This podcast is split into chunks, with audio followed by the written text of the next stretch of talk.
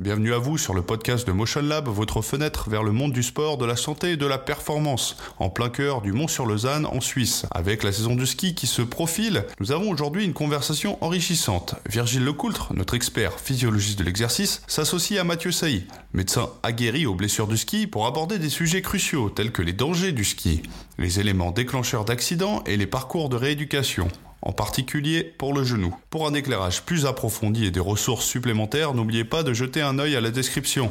Mais sans plus tarder, voici la discussion juste après la petite intro musicale.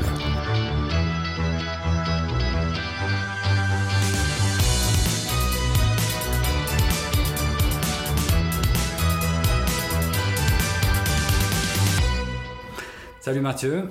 Salut. Donc euh, Mathieu Saïd est avec nous aujourd'hui euh, pour ce podcast de, Motion Lab pour, euh, pour nous parler de, ski. Merci de, ta disponibilité. Merci de l'invitation. Avant de, avant de commencer, est-ce que je peux te demander de te, présenter? Ouais. Donc je suis Mathieu Sailly, j'ai 44 ans. Euh, je suis français, marié, deux enfants. Euh, mon parcours euh, professionnel a débuté en France, où j'ai étudié la médecine, puis la médecine du sport, avant de, partir quelques années au, Qatar en 2000, 2008. j'ai fait quatre années là-bas. Je dirigeais le département médical de Aspire Academy. Et puis ensuite, je suis revenu en France, dans le sud-ouest de la France, euh, vers Pau. À Pau, euh, j'ai pu de nouveau travailler dans la médecine du sport avec euh, quelques équipes professionnelles. Et puis ensuite, toute la petite famille est arrivée, est arrivée en Suisse. Et puis ça va faire une bonne dizaine d'années maintenant que je suis installé en Suisse. voilà, je suis un passionné de sport, initialement. J'ai fait plutôt des sports euh, d'endurance, natation et triathlon. Et puis, et puis surtout aussi passionné par mon, par mon taf, par mon boulot. Voilà, je suis fin heureux d'avoir euh, réussi à, à, faire ce que je fais aujourd'hui. C'était mon objectif euh, professionnel dès le début de, de, mes études de médecine, c'était de faire de la médecine du sport. Et donc, euh, donc voilà, l'aboutissement a été euh, la, création de, Motion Lab il y a 4-5 ans maintenant avec, euh, avec mon collègue Mathieu Séléguibel. Et puis voilà, d'avoir créé un petit peu ce, ce, centre où on va pouvoir travailler ensemble, réfléchir ensemble, discuter ensemble, enfin avoir vraiment une approche un peu plus d'équipe 360 autour du sport, aussi bien de haut niveau que du sport santé. Euh, aujourd'hui, on, est, euh, on est ici pour parler de, ski. Est-ce que toi, tu as un lien euh, direct avec le ski? Oui, alors un lien personnel, je viens du nord de la France. Donc le ski se fait sur les terrils dans le nord de la France, d'ailleurs sur du synthétique. Euh, non, je fais beaucoup de snowboard. Euh, je m'y suis mis euh, dans fin d'adolescence et puis c'est resté un peu ma passion. Donc tout ce qui tourne autour de la planche, donc snowboard, splitboard. Et puis depuis que j'ai des gamins, un, peu de, un peu de freestyle pour les accompagner, faire deux trois conneries dans un, dans un snowpark. Quoi. Donc voilà un petit peu. Euh, et puis sinon, euh, oui, quand j'étais sur Grenoble, j'ai eu la chance de, d'encadrer euh, pas mal de skieurs d'équipes nationales dans différentes, dans différentes spécialités, aussi bien dans l'alpin, dans le freestyle et puis aussi dans, dans, dans tout ce qui était ski de fond. Voilà, j'ai travaillé un petit peu avec ski roman quelques, quelques temps aussi, donc donc c'est, c'est une activité qui, qui me parle et qui a, ouais, où il y a beaucoup à dire. Tu, tu l'as dit, c'est une, une, activité qui se fait à l'extérieur, c'est une activité sociale, c'est une, et c'est une activité qui a, qui a, passablement de branches. Tu as parlé du freestyle, tu as parlé du freeride, tu as parlé du snowboard, tu as parlé de, euh, du ski de fond. Euh, et puis, c'est un petit peu considéré en, Suisse comme le, sport national. Euh, c'est un sport qui est, très pratiqué, euh, en tout cas. Et puis, on est là aujourd'hui en octobre, c'est assez tôt, hein, c'est pas tellement encore la saison du ski, il fait quasiment 25 degrés ces jours. Mais on en parle parce que c'est peut-être maintenant que se prépare la, saison. Et puis parce que si on consulte les statistiques d'accidents que le Bureau de prévention des, accidents fournit chaque année, on se rend compte que le ski en Suisse, ça provoque environ 60 000 accidents, ce qui est, ce qui est pas rien. Euh, est-ce que, euh, de ton point de vue plus personnel cette fois, mais médical, est-ce que ça représente euh, un, nombre important de consultations dans ta pratique? Oui. Alors oui, je vais, je vais vous expliquer pourquoi. Parce que bah voilà, il y a la période hivernale. On va aller, on va caricaturer de décembre dans les bonnes années jusqu'à avril où bah voilà, il y a un, pool d'accidents qui vont se passer.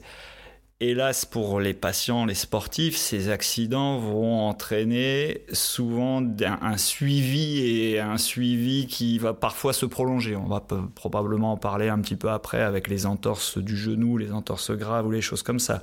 Donc concrètement, à ma consultation, on parle ski toute l'année puisque je vais avoir la période de pic de blessure, de pic de traumatisme, qui va être euh, de, dès décembre jusqu'à avril. Mais après, je vais avoir le suivi de ces blessures. Et vu que c'est des suivis qui vont s'étendre sur plusieurs mois, eh ben, quelqu'un qui va s'être blessé peut-être en euh, février, eh ben, on sera encore en train de parler de son genou, de sa cheville, de son épaule, probablement plus, plusieurs mois après. Et puis, comme tu l'as dit, ben, ici, on est dans un pays de ski, on est dans un pays de montagne. Et donc c'est une vraie culture. C'est vraiment très, ouais, c'est très dans ma patientèle. Tout le monde, voilà, quand je demande souvent bah, quelles sont vos pratiques sportives, ouais, le ski est dans 80% des cas présent.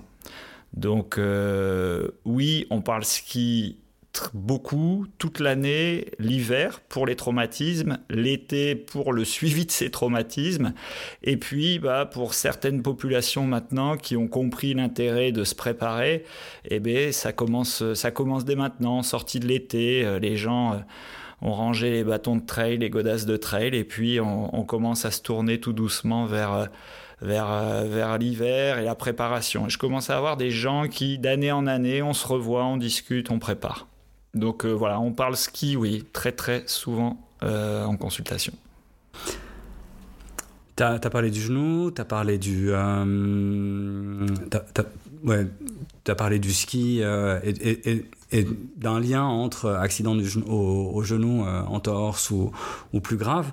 En quoi est-ce que le ski, ça représente une activité à risque euh, pour, le, pour le genou? Et puis est-ce qu'il y a des structures euh, particulièrement, en particulier qui sont, qui sont à risque lorsque tu pratiques le ski? Oui, alors le ski est considéré alors, dans, je fais une petite digression là-dessus, c'est on va mettre dans différentes catégories certains sports. Je m'explique. Pour simplifier un peu, on va mettre des sports à déplacement sagittal, c'est-à-dire dans l'axe, qui va être peut-être la course à pied, le vélo, la natation. Puis après, on va mettre des sports pivots. Ah, sports pivots, ce sont des sports où il y a des changements de direction, qui sont souvent brusques.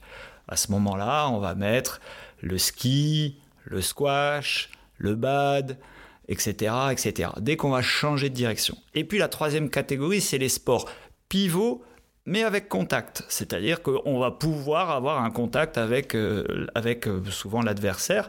On va parler à ce moment-là de basket, de football, de football américain, euh, de handball, etc., etc. Et dans ces trois catégories de sport, eh bien, les risques de blessures vont être très différents.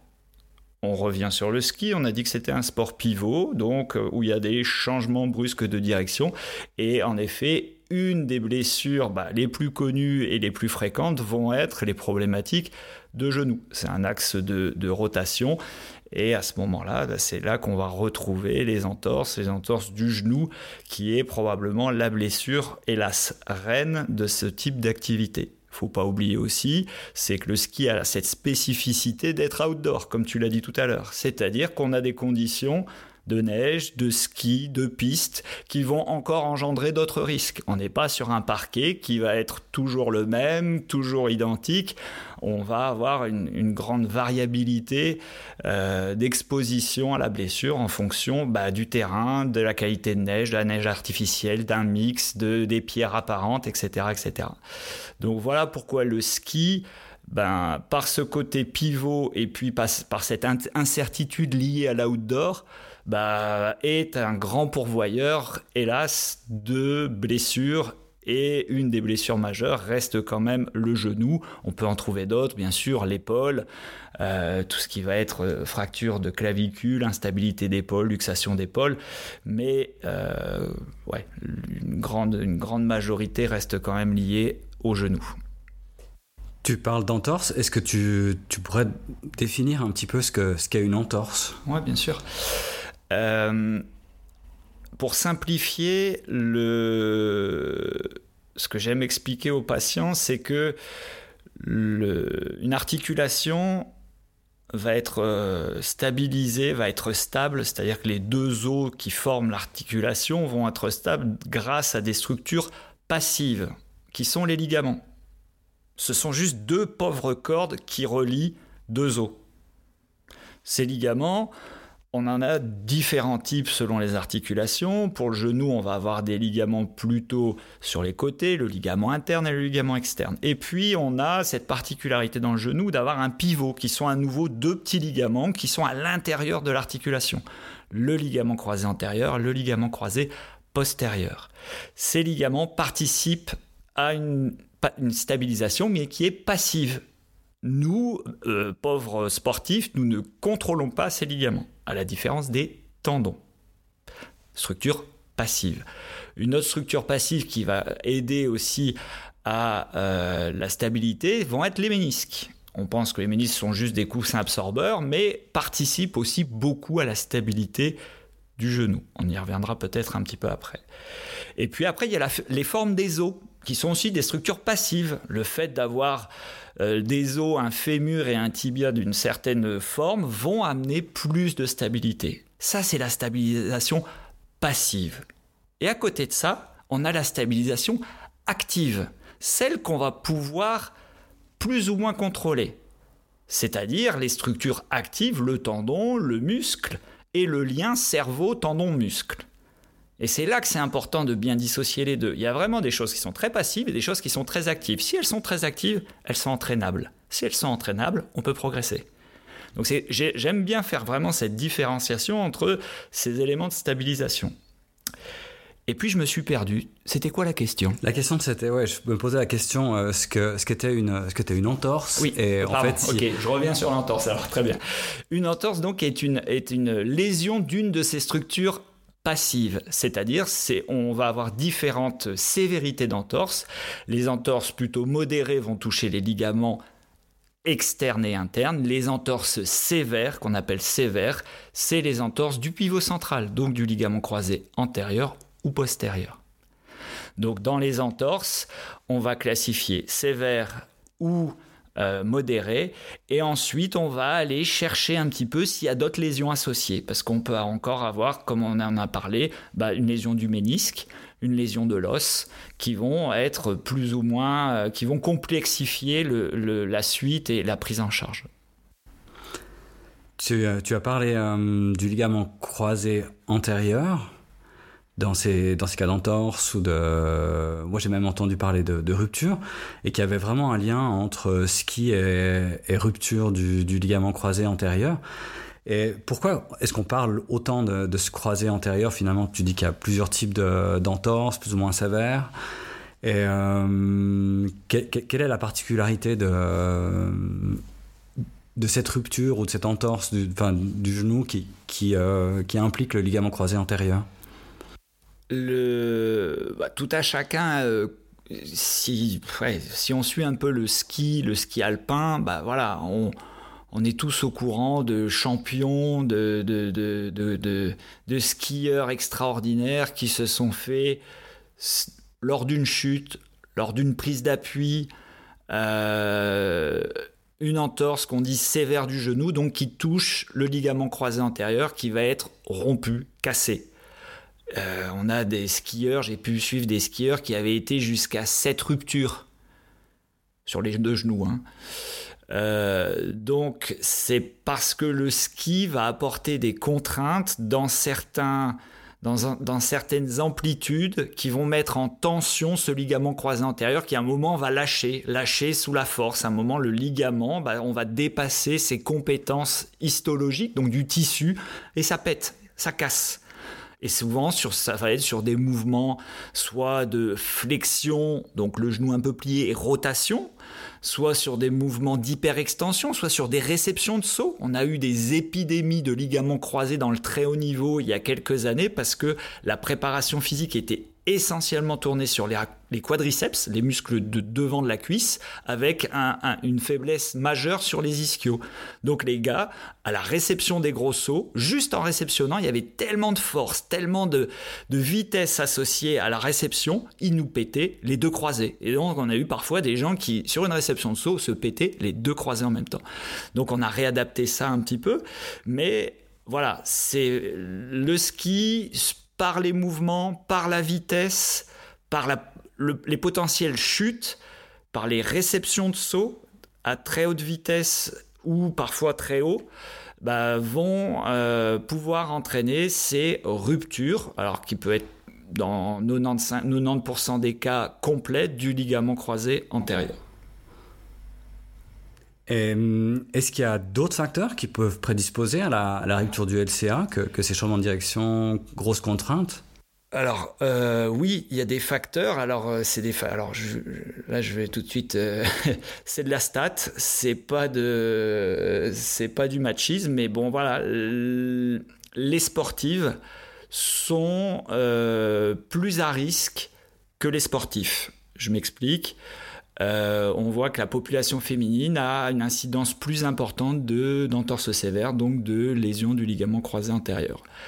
Il y a plusieurs théories qui s'affrontent, qui se confrontent.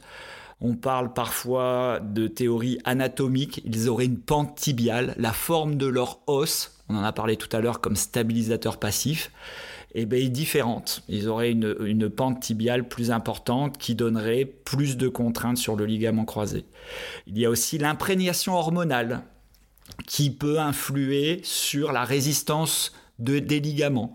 Avec les cycles menstruels, on sait qu'il y a des variations hormonales qui peuvent entraîner bah, une, un ligament croisé qui peut avoir des moments de faiblesse. Et puis, on a aussi euh, évoqué bah, parfois une, une, des déficits de force, ça a aussi pu être, pu être évoqué. Voilà un peu les théories qui traînent autour de ça, mais en effet, euh, la population féminine serait plus à risque. Après, sur les âges, c'est un peu plus compliqué. La société est en train de changer. C'est-à-dire qu'on fait du ski de plus en plus tard. Donc avant, on se disait, ah tiens, c'est quand même la personne cible, elle est quand même, c'est la personne de euh, allez, 20 à 35, 40 ans qui fait beaucoup de ski, qui va se péter le croisé. Aujourd'hui, bah, on se rend compte que bah, les gamins arrivent de plus en plus tôt au ski, ont des pratiques de ski de plus en plus fun slash à risque, freestyle, et donc, on va retrouver maintenant des ligaments croisés, des lésions du ligament croisé, dans des populations de plus en plus jeunes. Jusqu'à. Ouais, on peut commencer vers 10 euh, ans, 11 ans. Donc, on a des entorses sévères chez des gamins de 10 ans, 11 ans. Souvent, c'est pas le ligament croisé qui se casse en plein corps, mais c'est plutôt le ligament croisé qui va, ça, qui va arracher son insertion osseuse. C'est des petits détails, ça c'est après, c'est un peu du, c'est un peu notre tambouille à nous, mais, mais globalement, on voit quand même que cette, il, y a, 20 ans, c'était les 20, 20 35, et puis la, la tranche d'âge est en train de s'ouvrir, aussi bien chez les jeunes que chez les populations plus seniors, parce qu'on vieillit mieux, parce qu'on est plus préparé, et donc bah, on est sur les skis plus longtemps en étant sur les skis plus longtemps, bah, le risque aussi, bah, il, va, il va se prolonger. Donc voilà, population féminine, et puis aujourd'hui, vous donnez une tranche d'âge plus ciblée. j'arriverai pas. Je pense que c'est en train de s'élargir progressivement de la population plus pédiatrique à aux seniors. donc ça concerne particulièrement les femmes, enfin un peu plus particulièrement les femmes, mais en fait après ça concerne tout le monde au final. Exactement. Euh, et puis, ben, parlons de, de ce qui devait, de ce qui pourrait m'arriver. Je pratique euh, du ski aussi. Euh... Oui, mais toi, t'es trop bon là, ça t'arrivera jamais ça. Ah, ah ça. et, et, disons, euh, oh, demain, là, je vais, je vais sur un glacier parce qu'il n'y a pas encore de neige, mais mon LCA lâche. Est-ce que, euh, quelles seraient les suites pour moi? Est-ce que ce serait une chirurgie, une, physiothérapie, ou plutôt tu proposerais quelque chose de, plus conservateur comme, euh, comme, comme, approche? Qu'est-ce que, euh, finalement, pour quelqu'un qui, chez qui ça devait arriver, qu'est-ce qu'il doit envisager? Bah ça, c'est, ça, c'est un peu le, c'est ce qui fait un peu le, ouais, le, côté vraiment encore euh, excitant et intéressant de la prise en charge du ligament croisé antérieur. Si je, si je simplifie, on va dire que il va y avoir autour de la prise en charge d'un croisé quatre acteurs possibles. Un chirurgien, un médecin, médecin du sport, un physiothérapeute et un préparateur physique. Et puis, ben, on va dire que il va y avoir différents temps de prise en charge. Des temps de prise en charge qui vont d'abord être un temps bah, diagnostic d'écoute. On va déjà écouter notre patient, déjà comprendre qui il est, quelles sont ses motivations, quel est son job, quelles sont ses demandes physiques, qu'est-ce qu'il veut faire après avoir abîmé son genou.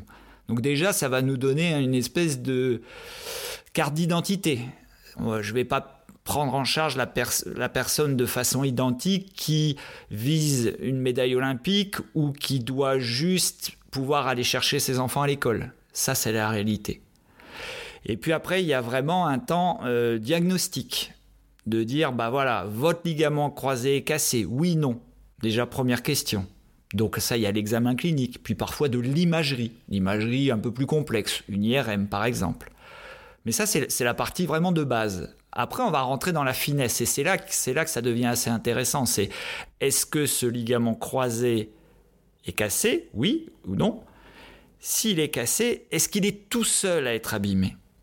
Et ça, ça va vraiment changer beaucoup la donne de la suite. Est-ce qu'il y a un ménisque avec? Est-ce qu'il y a d'autres ligaments avec? Est-ce qu'il y a l'os qui peut être aussi abîmé avec? Et dans les pires cas, est-ce qu'il y a des tendons? Mais ça, c'est plus, plus, on va dire, un peu plus rare.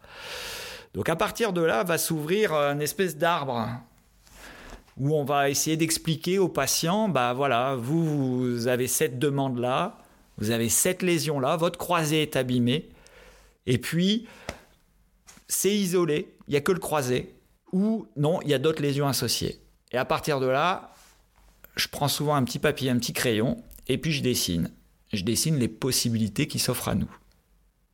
Et puis là, je vais faire une petite parenthèse pour expliquer un peu aux gens euh, bah, l'évolution de, cette prise en charge, c'est 10-15 dernières années. Tout le monde a progressé.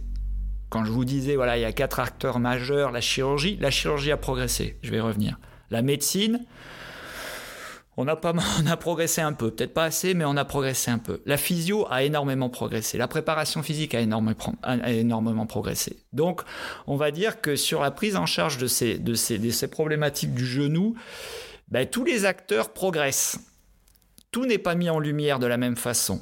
Donc la population n'est pas très éduquée à ça. Et c'est pour ça que je veux, je veux passer deux minutes juste pour vous faire un peu le, le topo de où on en est.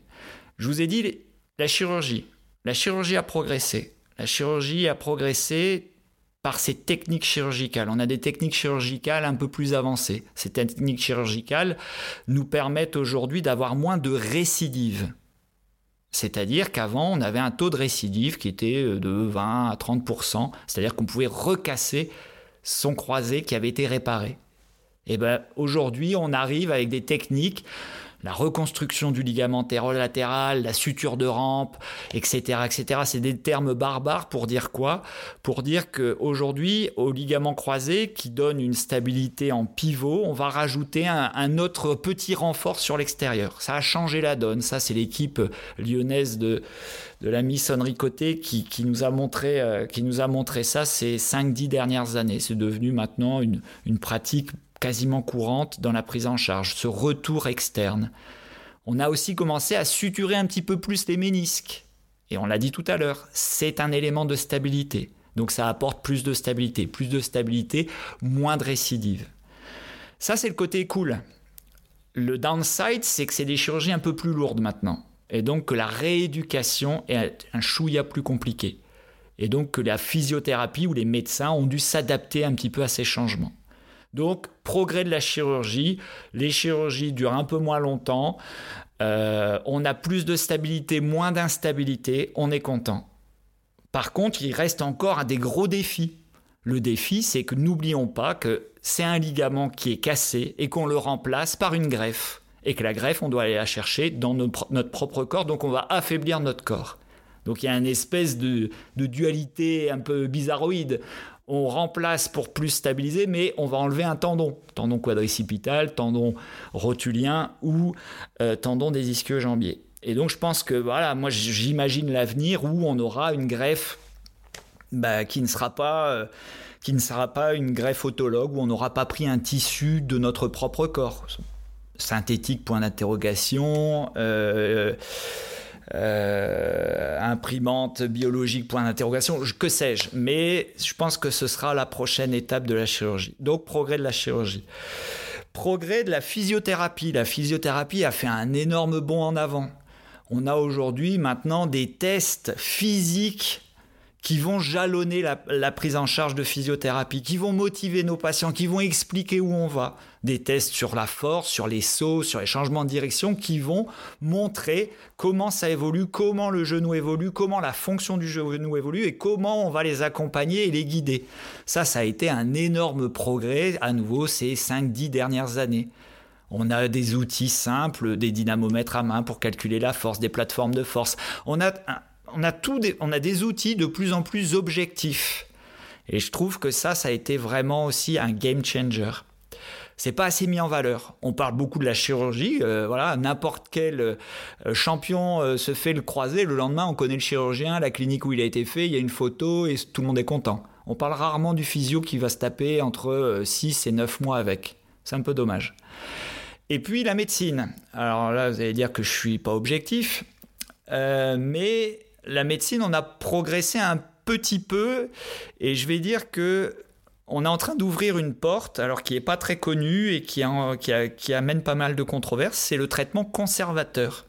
C'est on ne peut ne pas opérer un croisé. Alors là, bon, j'ai déjà trois viseurs sur le front, mais c'est la réalité. Il y a des trois, quatre études qui sont en train de pousser. Alors les Australiens, il y a une petite étude française qui est dessus sur est-ce qu'on peut cicatriser ce ligament sans rien faire? On ne le remplace pas, on le cicatrise. Et là, il y a de nombreux débats. Comment ça se marche? Est-ce qu'on doit immobiliser? Si oui, comment? Combien de temps? Etc. etc. Mais c'est une porte qui est en train de s'ouvrir. Et donc, ça va nous donner bah, plus d'opportunités. Et oui, un ligament croisé peut cicatriser. Je, suis des patients où on prend des décisions de traitement non chirurgical avec un ligament croisé qui cicatrise. Est-ce qu'il est plus stable, moins stable? C'est un autre débat, mais le ligament peut cicatriser. Et ça, peu de personnes le savent, ce qui est un peu dommage, parce que bah, ça met un biais de, compréhension. J'ai des gens, ils ont un croisé, ils veulent le chirurgien. Voilà un peu l'évolution de ces dix dernières années. Les préparateurs physiques aussi ont une bien meilleure compréhension. On en reviendra après sur la fin de rééducation, mais sur les trois acteurs majeurs, chirurgiens, médecins, physio, voilà les progrès. Voilà les, challenges qu'on a aussi.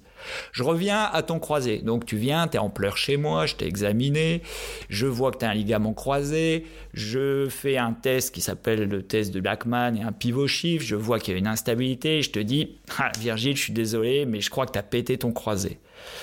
Pour qu'on puisse discuter un peu plus en avant, je vais avoir besoin d'une imagerie complexe pour savoir si ce croisé il est cassé tout seul ou s'il y a d'autres lésions. on va aller faire une IRM. Tu vas faire ton IRM, je te revois avec les images, on regarde ensemble l'IRM.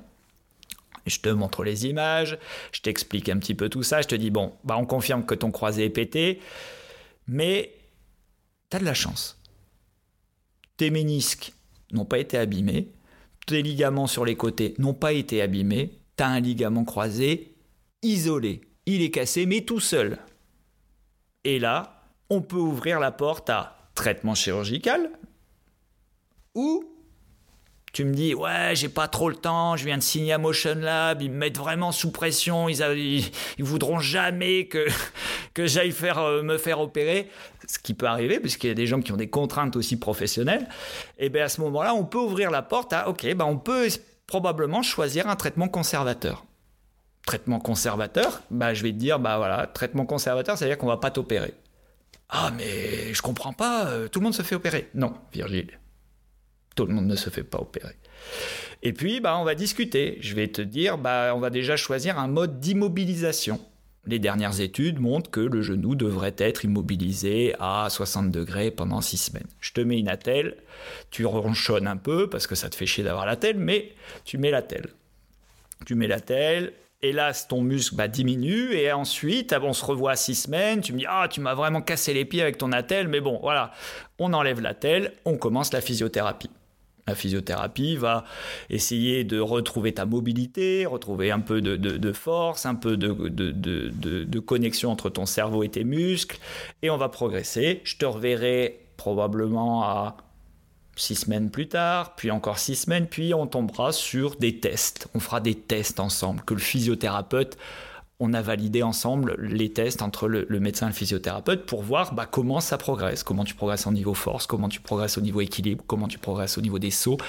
Et à partir de là, souvent à 4-5 mois, ben, on, se verra, on se verra, puis tu vas me raconter ta vie, comment ça se passe, ça se passe bien, ça se passe pas bien, j'ai des douleurs, c'est pas stable, c'est instable, et puis on pourra regarder ensuite ces tests objectifs. C'est froid, c'est méchant, c'est bête, c'est des chiffres. Et puis à partir de là, on prend une décision, on se dit, bah regarde, t'as pas d'instabilité dans ta vie de tous les jours, t'as pas de douleur, ton genou gonfle pas, euh, les tests de force bah, sont cohérents. Tu as une force de quad à droite et à gauche qui sont, qui sont pareilles. Le ratio entre devant les quadriceps et derrière les ischio-jambiers est très correct. Quand je te fais sauter, regarde, il n'y a même plus de différence droite-gauche. Et puis pour te convaincre, parce qu'à un moment tu vas quand même me dire, bon, bah c'est bien beau tout ça, mais T'es sûr qu'il fallait pas se faire opérer? Eh bien, on a une machine ici qui est automatisée qui va calculer la laxité de ton genou. Donc, c'est un petit ordinateur qui va prendre le genou et faire et puis qui va calculer combien de millimètres il y a de différence droite-gauche. Et puis, s'il y a moins de 3, 4 mm, 3 mm de, de devant derrière et puis en rotation, eh bien, je te, je te montrerai que ton ligament, bah, a potentiellement cicatrisé, que ton genou est plutôt stable, que tu es heureux dans ta vie, que tu arrives à faire déjà beaucoup de choses et que tu vas pouvoir reprendre tes activités physiques de façon progressive et coordonnée. Belle histoire, non? C'est une super histoire. Moi, il y a un truc qui me froisse parce que je suis un mec qui est pressé. Et puis tu me dis, euh, tu me dis si je l'ai cassé euh, puis, puis qu'on m'opère pas, c'est 4-5 mois, donc j'ai bousillé ma saison de ski, puis là je vais te fâcher. Et puis, alors, si on m'opère, euh, ça irait plus vite ou ça va moins vite euh, Tu peux m'expliquer? Ah, t'es fâché, c'est pas bien d'être fâché. je suis un mec impatient. Oui, je sais, Virgile, c'est ton gros défaut. Euh, non, le, la chirurgie. Alors voilà, là on est parti sur l'option. En effet, je vous ai fait la petite description d'un traitement conservateur qui se passe bien. Euh, maintenant, le traitement chirurgical, je vous en ai parlé, c'est des traitements qui ont évolué, qui ont progressé. On va prendre un tendon qu'on va mettre à la place d'un croisé et ce tendon va devenir un ligament. Ça s'appelle la ligamentisation de tendon, de structure active, ça devient une structure passive. Et puis, les gens me disent Ah, mais j'ai tel footballeur qui est revenu à 5 mois. Ah, j'ai tel. Ouais. La réalité de la vie, c'est que les gens n'ont souvent qu'une vision très superficielle. C'est-à-dire vont lire un article euh, tel skieur a repris après 8 mois pour faire les Jeux ou les, championnats du monde, tel footballeur a pu reprendre. Mais ils n'ont pas le backstage. Ils n'ont pas euh, c'est quoi la suite, c'est quoi voilà Ibrahimovic qui avait repris à 4 mois, la réalité c'est qu'il s'est fait réopérer deux fois derrière et qu'il a une arthropathie, une, arthrose très sévère de son genou. Ça, les gens s'en foutent. Ils ont retenu une chose, c'est qu'il s'est fait opérer aux États-Unis. Il était dans le son jet aux États-Unis à J2 et qu'à J5, cinq jours après, euh, Feu, le professeur Fu, euh, l'opère. Mais derrière, ils savent pas qu'il a été réopéré euh, quelques mois après, à la fin de la saison, que son genou, il est très très abîmé et très usé. Donc voilà, on n'a toujours qu'une vision très superficielle. Donc à ta question, ah, je voulais la chirurgie parce que ça va plus vite. Non.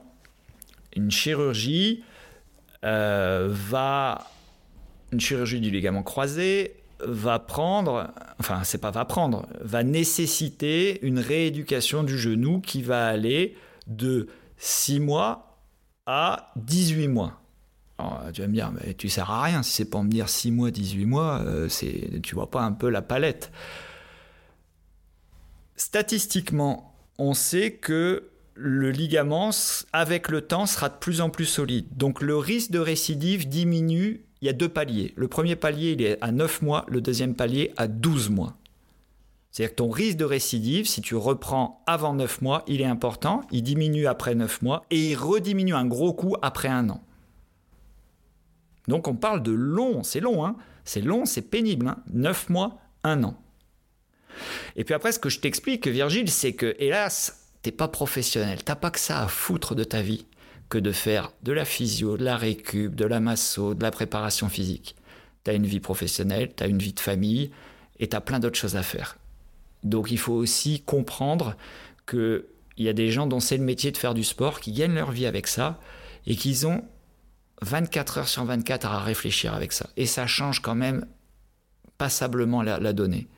Quand, on a un sportif professionnel qui se rééduque sur un croisé, c'est ils se remettent dans le même mode que dans le mode performance et entraînement. C'est-à-dire que leur journée est dédiée à ça. Quand j'ai quelqu'un, même qui fait du sport à un bon niveau, mais qui a un boulot, qui a une famille, qui a des amis, et eh bien d'un seul coup, c'est plus la même musique. D'un seul coup aussi, la, société, les, assurances vont mettre un cadre. Ils vont nous dire, docteur Saïd, t'es bien gentil, mais dans quatre mois, on arrête de payer la physiothérapie, donc on arrête de payer le suivi. Et puis ta préparation physique, on n'en a rien à faire finalement. Nous, on veut juste qu'il aille travailler, qu'il aille faire son sport sans s'abîmer, on s'en fout. Ça, c'est la réalité. Donc il y a vraiment quand même deux mondes et donc deux vitesses. Donc quand on a des délais très courts à six mois, ce qui est arrivé, c'est souvent des... Il faut déjà bien voir quel type de chirurgie a été faite. Souvent, c'est des chirurgies où il n'y a que le croisé qui a été abîmé, il n'y a pas de lésion méniscale associée. Et puis, c'est des gens qui se sont donnés 24-24 pendant six mois et qui sont prêts à prendre des risques. Parce qu'il y a probablement un bénéfice financier, un bénéfice de, profession. Et bah, ça, c'est encore une autre discussion. T'es champion de champion de ski, tu me dis mon rêve euh, je vais perdre mes sponsors si je vais pas au jeu. Euh, j'ai huit mois, ça, ça c'est arrivé avec une petite freestyleuse. Euh, voilà, c'est mes premiers jeux, je me suis fait le croiser, mais là je suis en pleine ascension, j'ai les sponsors qui sont en train de tomber. Euh, je peux pas perdre ma place euh, comme ça au niveau de l'équipe, mon équipe nationale. Je vais prendre des risques. Ok, tout le monde est informé, tout le monde est au courant, et on y va.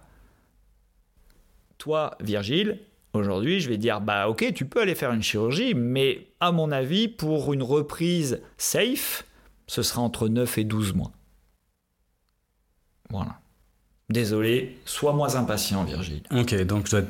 Ouais, patience, patience et puis euh, ouais, c'est un peu un peu lié au type de tissu finalement qui est, qui est touché que, que ça tient. Alors ouais le si, on voit alors imaginons une personne bon bah, finalement non t'as pas voulu suivre mon premier conseil tu es tu es allé te faire opérer. Parfait. Donc on, on va avoir des moments de rééducation. Alors le post-opératoire immédiat, c'est-à-dire tu vas sortir avec un gros genou euh, bien gonflé, avec euh, des fils, puisque le, chirurgien aura passé une petite caméra dans ton genou, puisqu'on fait de l'arthroscopie, hein, c'est fait sous arthroscopie maintenant ce genre de chirurgie. Et puis bah, on a le post-chirurgie immédiat. Et c'est devenu un temps très très crucial vu les chirurgies qui sont faites aujourd'hui. C'est-à-dire que ces allez, 4, 5 premières semaines sont il faut accepter de, de ouais, de, de, ce que j'explique aux gens, c'est de ne de, pas stresser le, de pas stresser le genou. On doit le coucougner. On doit lui dire oui, tu as subi beaucoup, donc on va être beaucoup dans la mobilité douce, dans euh, essayer de faire vite dégonfler ce genou, dans récupérer les mobilités, notamment l'extension, qui va être très très important. Donc c'est vrai que quand j'ai un, un patient, une athlète, je lui dis honnêtement, les six premières semaines, je vais, je vais, je vais être chiant, je vais te freiner. Par contre, je te botterai, les culs, je te botterai le cul après trois mois et six mois. Mais les six premières semaines, je vais être là à te freiner, je vais être là à te frustrer. Mais si, souvent, mon expérience, c'est que si les six premières semaines se passent bien, après, c'est une partition qui est assez simple à dérouler et on voit des progrès qui sont plutôt réguliers et on voit une rééducation qui est plutôt simple. Si dès les premières semaines ça part de travers, un genou, on n'arrive pas à retrouver l'extension, un genou qui gonfle, un, saignement récidivant, ce qu'on appelle une hémarthrose dans le genou, ouais, là on sait que on va devoir batailler, on va réussir à un résultat, mais ça va être plus long et plus entre guillemets chaotique. Donc voilà un petit peu le post-op immédiat très important. Et puis après, ben, souvent les gens retrouvent un peu de fonction, ils vont pouvoir remarcher euh, de façon naturelle, donc ils vont pouvoir reprendre progressivement leur boulot, sauf si c'est un boulot physique à risque sur les échafaudages ou des choses comme ça. Mais globalement, après, les gens retrouvent une certaine autonomie. Et puis après, bah, ça va être à nous de les motiver, de leur expliquer bah, que d'avoir un genou pour monter, descendre les escaliers ne veut pas dire d'avoir un genou qui va faire un sport. Courir. Ça va pas être un genou qui va faire un sport avec vitesse. Courir, sprinter ou décélérer. Ça va pas être un, genou qui va faire un sport avec pivot, changement de direction. Ça va pas être un, genou qui va être prêt à faire pivot avec incertitude. Ça va pas être un, genou qui sera prêt à faire un sport pivot contact. Donc voilà un petit peu toute la gradation qu'on va avoir et le suivi euh, dans, dans, ce genou. ça me fait assez peur en fait. Euh, vu que, c'est demain que je vais sur le glacier, je, vais, je me pose la question finalement si euh, j'ai peut-être pas intérêt à, prévenir, à, prévenir cet accident, cette, cette blessure plutôt que, que de devoir la subir ben, j'ai un petit peu fouillé euh, ces statistiques du bureau, du, bureau, de prévention des accidents qui dit que finalement 90% des, euh, des accidents sont liés directement à la personne qui, euh, qui en est victime. Ça veut dire qu'on se fait à soi et tout seul. Donc si après je m'imagine sur mon glacier ou sur mes pistes, ben, soit je fais une faute technique, soit euh, je suis un peu une tête brûlée, j'ai une prise de risque qui est trop importante par rapport à, mon niveau réel, ou peut-être que euh, ma condition physique elle est, elle est pas adéquate, euh, ou peut-être que, que mon matériel est pas non plus bien choisi. Est-ce que toi, avec le recul de ta pratique médicale, de tous ces skieurs et skieuses que tu suis, euh, tu pourrais nous éclairer un petit peu ce qui ressort un peu des consultations quand tu vois les gens, quand ils ont la larme à l'œil euh, ah. La typologie de gens, bah, ici en, Suisse, le ski est vraiment culturellement euh, très imprégné à mon avis. Et les gens, alors il y a encore, alors voilà, je vais essayer de dissocier trois, trois, trois catégories. J'ai les skieurs performance, c'est euh, des skieurs qui ont, qui font du club, qui font de la, un peu de compète ou qui ont fait de la compète, qui sont très très au fait du ski, de ce qui en découle, de la préparation qui est nécessaire à. J'ai euh, le skieur euh, déjà bien avancé, puis j'ai le skieur très loisir. Et c'est pour moi cette, dernière typologie où c'est des personnes qui n'ont pas compris que le ski était un sport. Ils prennent le ski comme un loisir.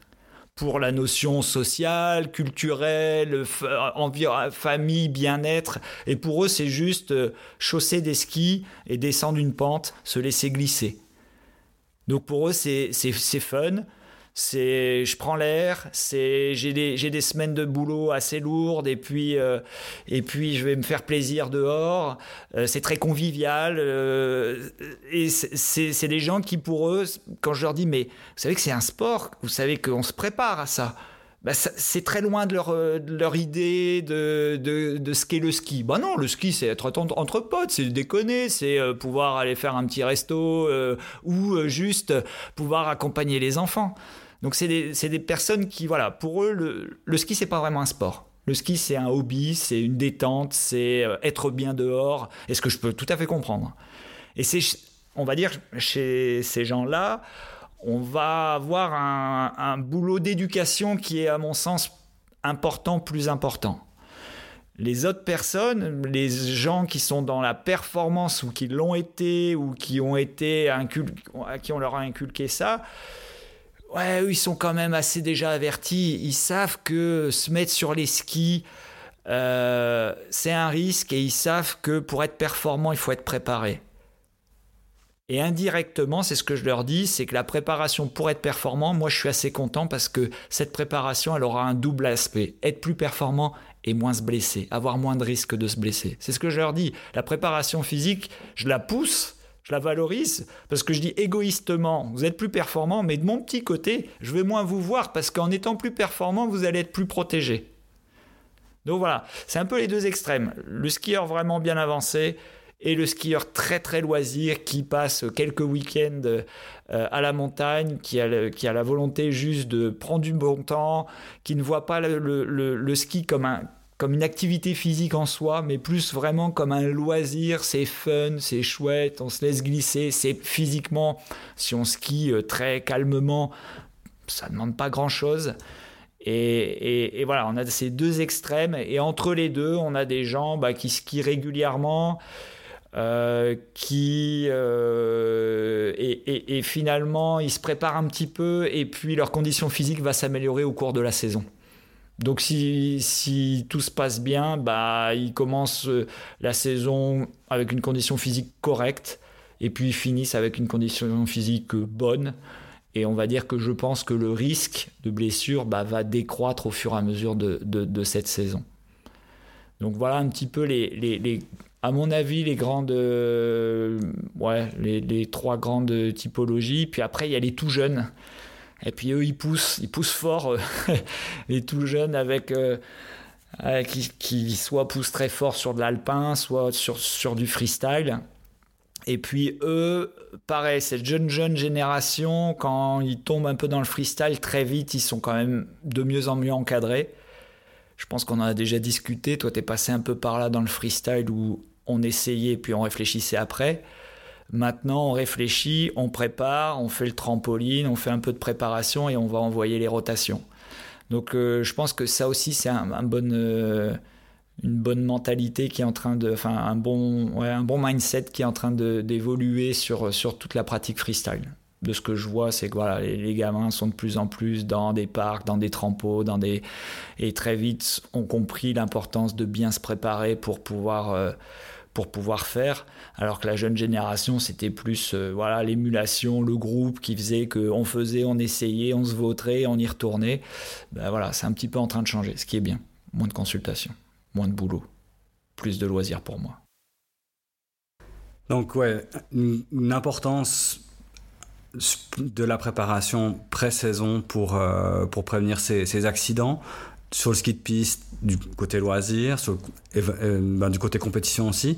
Ski de freestyle, il y a une pratique euh, ski de fond, ski de randonnée. Est-ce que c'est un, petit peu pareil ou toi tu, euh, tu dirais non, peut-être un... Ouais, alors ça c'est un peu c'est mon alors c'est mon avis mon, mon, mon retour c'est que les gens qui font ski alpi ski de rando ont une approche très physiologique et cardiovasculaire plus que euh, de glisse pure. C'est souvent des gens qui adorent l'effort, qui adorent la montagne. Hein. Premièrement, ce sont des passionnés de montagne, qui adorent l'effort, mais qui vont souvent l'associer à. Euh, je vois beaucoup le combo euh, trailer, ski de rando.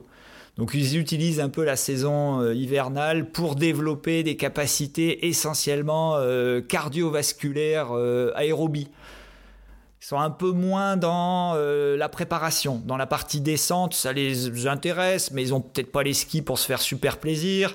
Euh, et donc ça va quand même, ils vont souvent plus me parler du dénivelé positif que de la super euh, petite combe avec 3 mètres de poudre. Donc, on va dire que cette population ski rando, elle est, surtout très, très branchée sur l'aspect cardiovasculaire et moins sur la préparation physique parce que bah, ils estiment que ça va venir en, faisant, en, faisant des sorties et que bah, la descente, ouais, le risque est peut-être un petit peu moindre. La, partie après euh, des tout jeunes, bah, je t'en ai parlé, avec des, des, des gamins qui, qui, arrivent avec de plus en plus de bagages de sport freestyle qui leur permet d'avoir des transferts, à mon avis. Et puis, euh, et puis la population un peu plus générale où on doit un peu, à mon avis, les éduquer je pense qu'il y a, un vrai message de santé publique. Ici, il y a une pratique très importante du ski. Ça vient plus, ça vient. Je trouve que voilà, le développement de l'explosion des fitness ces 15 dernières années euh, participe probablement aussi à ça, mais on doit être encore un peu plus euh, un peu plus un peu plus fort et un peu plus présent pour leur expliquer voilà on a besoin de retravailler certaines qualités qualité physique pour vous préparer à faire le ski de façon plus safe et de façon plus ludique. Parce qu'on s'amuse plus quand on est mieux sur les skis.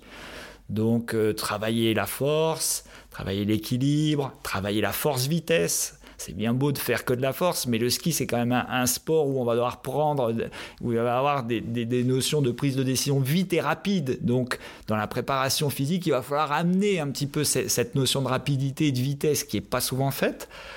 Et puis, euh, et puis aussi tout ce qui va au, travers de la pratique d'un sport. Savoir s'échauffer, savoir se nourrir à peu près correctement sur les pistes, euh, savoir récupérer et savoir euh, s'arrêter quand on est fatigué. Un peu, voilà, faut accepter que ce soit un sport. Donc, il y, a même une notion d'endurance dans, ce que, dans, ce que tu viens de dire. Euh, de fatigue. de fatigue. de fatigue, oui, Résistance à la fatigue. Ouais, fatigue musculaire, mais fatigue aussi euh, psychologique, fatigue cognitive. Euh, je pense qu'une partie des blessures viennent plutôt dans une milieu fin de journée que lors des premiers 10 minutes où d'un point de vue cognitif on est très, on prêt ou on est très concentré. Donc euh, oui, oui, la partie euh, physique et cognitive est pour moi une partie clé de la prévention, du ski et de n'importe quel sport finalement. Est-ce que, euh, au-delà de la, préparation physique pour être prêt à faire ce sport et pas se laisser descendre passivement, un petit peu, si, je peux résumer comme ça, toi, dans, euh, ta consultation, tu aurais aussi euh, d'autres facteurs, par exemple. Je, pourrais imaginer, par exemple, que, que si je fais pas les bons choix de matériel ou s'ils sont pas préparés correctement, s'il n'est pas entretenu correctement, je pourrais peut-être me mettre un risque. C'est quelque chose que tu vois ou finalement c'est surfait? Non, non, non, non c'est un point, euh, un point tout à fait légitime. C'est un sport où la technologie, le matériel a une place. Et donc, euh, même si ici la culture ski est quand même bien développée en Suisse, euh, il en reste pas moins que voilà, se faire conseiller par un professionnel est pour moi une des clés le matériel évolue. Euh, évolue et ce qui fait que ça donne parfois l'accès à des vitesses, l'accès à des courbes qu'on n'aurait jamais eu. Mais le problème c'est que si la personne n'est pas prête physiquement au-dessus, bah c'est là qu'on se met en risque.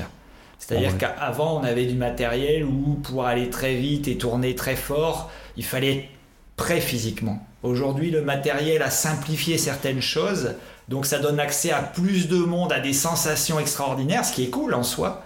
Mais le problème, c'est que si le niveau physique n'a pas suivi aussi de son côté, bah, le risque de blessure augmente. Et, euh, voilà, et puis, bah voilà, bon, y après, il y a des côtés marketing, on n'est pas, pas tous dupes, mais on se rend compte que voilà, il y a le développement de ski, de snow. Euh, on pourrait avoir un ski pour euh, chaque neige, euh, un snow pour toutes les pratiques possibles imaginables, le freestyle, le freeride, le, parc, et aussi choisir bah, le matériel adapté à sa pratique, à sa pratique, à son niveau, pas se voir trop beau. C'est pas parce qu'on a skié très très fort quand on était jeune qu'aujourd'hui on est encore capable, 30 euh, ans plus tard, d'avoir les mêmes skis, les mêmes réglages de fixation, la même, euh, la même typologie de ski, de shape, etc., etc. Donc il faut, ouais, il faut être très très attentif. C'est un sport où la technologie, le, matériel est, à mon avis est clé. Donc euh, connaître son niveau, ne pas hésiter aussi, ce que je conseille parfois, bah, c'est de pouvoir changer de matériel au cours de saison. C'est que voilà, peut-être qu'on n'a pas eu le temps de se préparer, peut-être que voilà, on a est moins, voilà, on a plus de stress ailleurs, bah, peut-être choisir des skis un peu plus souples, des skis peut-être un peu moins exigeants et que au cours, au fur et à mesure de la saison, bah, on pourra changer. Il y a, des, plein de formules maintenant de location euh, saisonnière. Donc, euh, bien régler ses skis, avoir les skis adaptés à son niveau, à sa pratique, on fait pas du freestyle avec euh, des, skis alpins, c'est la base, mais parfois ça se voit encore. Et puis, euh, euh, ouais, ouais, se faire conseiller par, par, des professionnels, les fixations, qu'elles soient, qu'elles soient réglées correctement par rapport à son niveau, à son poids, c'est la base, mais ça reste parfois des facteurs de blessure. C'est un peu dommage parce qu'elles sont évitables, cela. Donc merci Mathieu euh, pour ces explications. Donc euh, vraiment, enfin préparation physique au début de saison, matériel adapté pour plus de fun et plus et puis la, aussi une prévention de plus safe exactement d'accidents. Et euh, pour conclure cette interview, si toi, je devais te, demander de te projeter dans cet hiver, tu as, as, des projets? Ah bah Oui, toujours. Euh, oui, oui, moi je suis, alors, je suis un peu obsessionnel, donc il euh, faut toujours que je me mette des petits, des petits défis, des petites choses. Et puis, euh, comme mes gamins ils poussent fort en ski, en snow, bah voilà, le, projet c'est de, progresser un peu dans, dans le parc. Bon, c'est débile, mais je le sais. Mais c'est un, plaisir de partager ces moments avec mes enfants et puis euh, et toujours d'essayer de progresser. Comme je dis à mes patients voilà la, vie s'arrête pas à 35 ans quand on a rangé les dossards etc on peut bien vieillir avec son sport. On peut toujours avoir des défis. On peut toujours avoir des objectifs relativement élevés personnels mais il faut s'y préparer il faut juste être patient et puis construire, construire ses petits projets. Donc euh, voilà, si je veux rentrer mon 360, eh bien, ça veut dire que probablement deux mois avant, je vais commencer à me préparer physiquement, euh, à me préparer, aller deux, trois fois, faire un peu de trampoline, euh, à me préparer à faire un peu plus de force-vitesse, à, à, être mieux dans le contrôle de mon corps dans les airs. Et puis j'irai progressivement. Euh, le premier jour, je n'irai pas envoyer ce 360. Je, j'irai voir les boss. J'essaierai de choisir une journée où la neige n'est pas béton. Et puis je ferai un 180. Et puis peut-être qu'avec un peu de chance, je ferai un 360 sans me fracturer les deux poignets. Voilà. Donc voilà, c'est mon défi. C'est mon défi que je me suis fixé avec, euh, avec mes enfants pour, euh, pour ma saison de, de snowboard. Ah, merci. Euh, bah, je te souhaite euh, bah, d'atteindre tes, objectifs. Au final, ça fait que 24 ans que tu as 20 ans hein, aujourd'hui, donc euh, ça devrait aller. Avec la préparation que tu mets, on t'a vu ce matin encore arriver au travail avec les cheveux mouillés après, après être allé t'entraîner. donc, on te souhaite une très belle saison. Merci beaucoup. Merci Virgile, merci de, de l'interview, c'était cool.